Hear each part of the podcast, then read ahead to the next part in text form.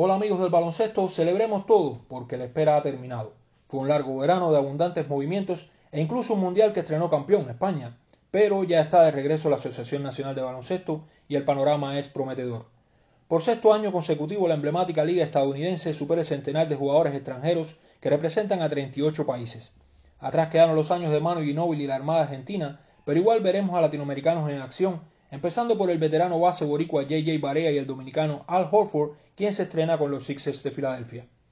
Canadá lidera la presencia de legionarios en la NBA con 16 representantes, amén de ser el país sede del campeón defensor, los Toronto Raptors.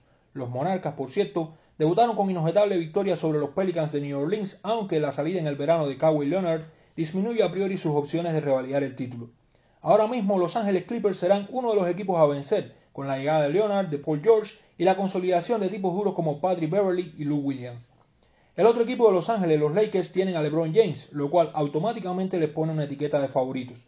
Los Golden State Warriors se debilitaron por la partida de Kevin Durant y Andre Iguodala, más la lesión de Clay Thompson, pero tienen a un Stephen Curry subestimado y por ende doblemente peligroso.